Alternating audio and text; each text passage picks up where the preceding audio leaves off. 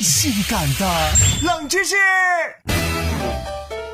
人分男女，动物分公母。可如果我告诉你，植物也分雌雄，你会相信吗？冷门指数三颗星。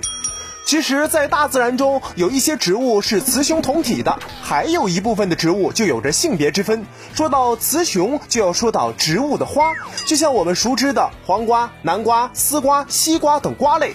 瓜类的花朵雌雄也是不同的，雄花与雌花分离，诞生于同一根藤上，这就是所谓的同株异花。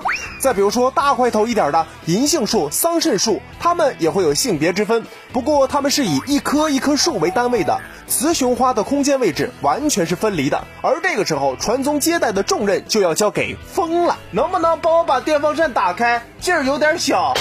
植物的性别也非常容易受到外部环境的影响而改变。就比如说，用烟来熏黄瓜，可以提高雌花的生长比例，使黄瓜提前的成熟。再比如说，菠菜是雌雄异株的植物，人们发现，在高温影响下，雌株菠菜竟然都变成了雄株菠菜；而在低温的影响下，番木瓜的雌花也在不断的增多，雄花却在不断的减少。呀，我的儿子们怎么都变成闺女了？